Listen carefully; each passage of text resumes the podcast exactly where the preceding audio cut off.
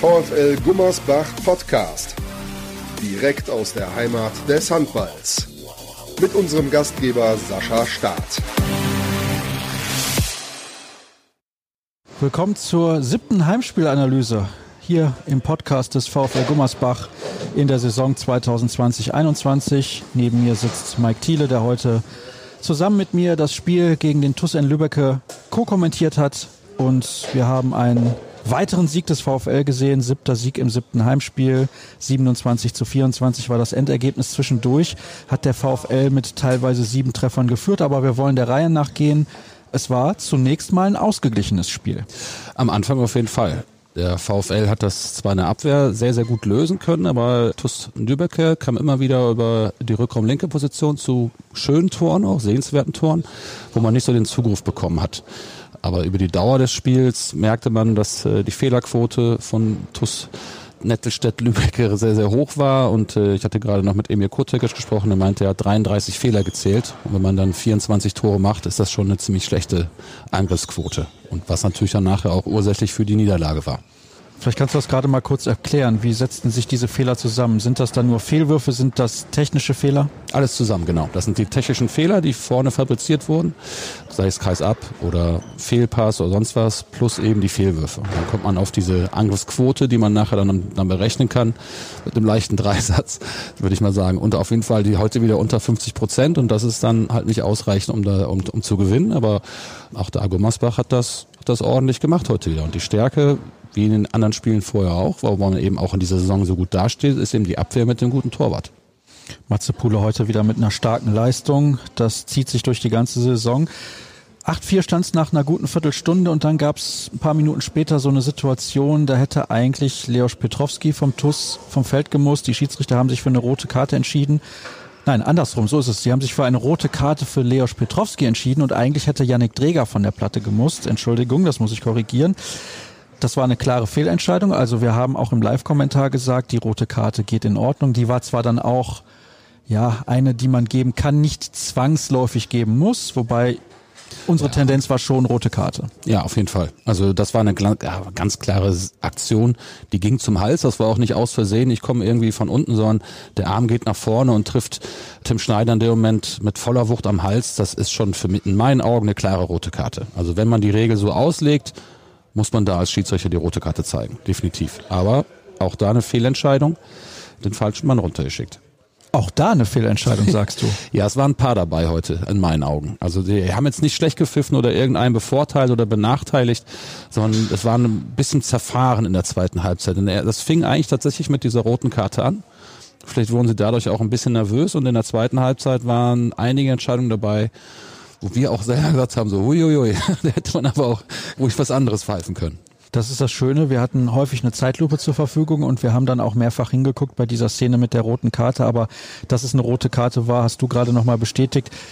Ja, ich habe das so gesehen, als hätte man vielleicht da auch einfach nur zwei Minuten geben können. Aber de facto gab es die Karte für den falschen Spieler und danach haben die Schiedsrichter nicht mehr so den Überblick behalten. Zur Halbzeit hat der VfL mit vier Toren geführt und danach in den ersten Minuten ging es auch wieder gut los. Man hat auf sieben Tore die Führung ausbauen können. Das war wirklich eine blitzsaubere Leistung zu dem Zeitpunkt. Was ist danach passiert, dass die Partie nochmal spannend geworden ist? Man wurde im Angriff ein bisschen nachlässig mit den, mit den Chancen. Beziehungsweise, ich denke auch, man hat sich teilweise Abschüsse genommen, die man nicht hätte nehmen müssen. Also gar nicht, weil der Tote dann so stark war, sondern die waren einfach falsch in dem Moment. Man hätte da einfach mehr mit Ruhe spielen sollen, den sieben Tore Vorsprung nutzen, um ihn vielleicht weiter auszubauen oder den Gegner noch ein bisschen nervöser zu machen. Nervös waren sie sowieso, das hat man heute, heute gesehen.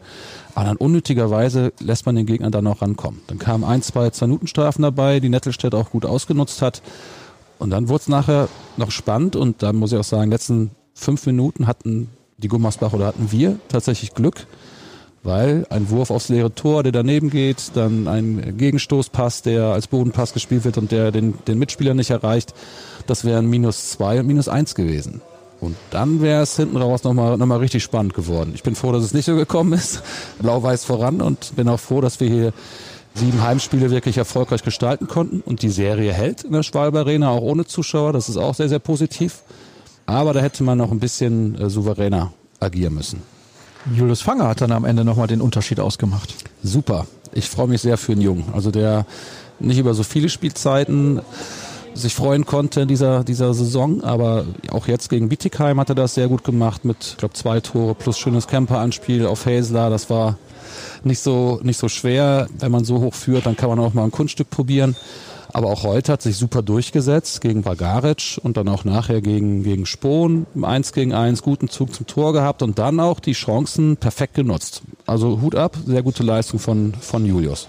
Ja, das waren tolle Szenen und eben hast du gerade, das kann man natürlich jetzt nicht sehen, sondern, also man kann es auch nicht hören, aber du hast Gudjon Valo Sigurdsson mal zugewunken, der da unten nach der Pressekonferenz jetzt sich auf den Weg in die Kabine gemacht hat. Das ist mutig von ihm, auch dann in so einer Phase auf einen 18-jährigen Spieler zu setzen total mutig und ich war auch erst überrascht, weil ich eigentlich mit was anderem gerechnet hatte, dass er vielleicht sagt, komm, wir probieren es mit dem siebten Feldspieler oder nehmen vielleicht Haller mit rein, der auch jetzt wieder im Training ist und so wie ich gehört habe auch sehr gute Trainingsleistung zeigt. Aber dann auf Julius zu setzen, mutig, aber ich muss ehrlich sein, ich wäre nicht drauf gekommen in der Situation als Trainer. Gorgi hat das super gemacht, wirft Julius ins kalte Wasser und der hat das, hat die Chance genutzt. Und das ist eben auch das, was ich den jungen Spielern immer versuche zu vermitteln. Wenn du reinkommst, musst du die Chancen nutzen. Also du kannst so viele Chancen kriegen. Wenn du, wenn du zehn kriegst und davon lässt du neun liegen, gerade in solchen Spielen, dann wirst du irgendwann nicht mehr eingesetzt. Und dann ist, das, das entscheidet dann eben auch, geht der Schritt weiter oder nicht weiter. Und bei Julius heute hat man gesehen, er hat die Chance genutzt. Absolut. Und wenn er so weitermacht, haben wir noch viel Freude an ihm. Da bin ich mir relativ sicher. Haben wir denn auch am 30. Dezember Freude? Dann geht's zu Bayer Dormagen. Das ist eine gute Mannschaft. Die haben bisher eine sehr gute Saison gespielt, haben zwar auch, äh, glaube ich, zu sechs Punkte jetzt gerade, aber ist auch so ein Verfolger, wo es echt schwierig ist. Und Dormagen und Gummersbach, die meisten wissen das, ist sowas eine Art Lokaldüber. Ist das eine Rivalität, die gibt's seit der, seit der E-Jugend, glaube ich. Und das ist immer was ganz Besonderes, gegen die zu spielen, weil früher der große VfL spielte dann beim kleinen Dormagen lange Geschichte. Andreas Thiel ging nach Dormagen und klar, da gibt's eine, gibt's eine große Rivalität und das wird kein leichtes Spiel. Die, haben, die zeigen dieses Jahr, dass sie durchaus in der Lage sind, auch die guten Mannschaften zu ärgern oder auch gegen diese zu gewinnen. Und da muss der VfL sich nochmal wirklich am Riemen reißen. Aber sie sind auf einem sehr guten Weg.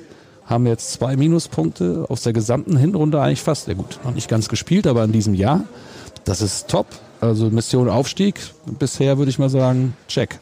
Ja, absolut. Also keine andere Mannschaft hat so wenige Minuspunkte. Der HSV hat vier, der VfL Gummersbach zwei, aber auch weniger Spiele absolviert. Also von daher sieht es doch sehr, sehr gut aus, was das angeht. Und dann gucken wir mal, was am 30. Dezember dabei rauskommt. Wir hören uns dann übrigens wieder erst im neuen Jahr, denn es wird keinen regulären Podcast mehr geben im Jahr 2020. Das hat natürlich viele Gründe, unter anderem Corona, der enge Spielplan und so weiter und so fort. Also ich wüsste jetzt gar nicht, wen ich da in den nächsten Tagen noch sprechen sollte. Vielleicht gibt es eine Ausgabe im Laufe des Januars, aber wahrscheinlicher ist dann, dass wir Anfang Februar die nächste Ausgabe on air schicken und dann könnt ihr da sehr, sehr gerne reinhören. Ansonsten bedanke ich mich bei dir, Mike. Ich bedanke mich bei allen, die in diesem Jahr zugehört haben und auch das, was ich eben zum Abschluss des Live-Kommentars gesagt habe. Es war ein schwieriges Jahr.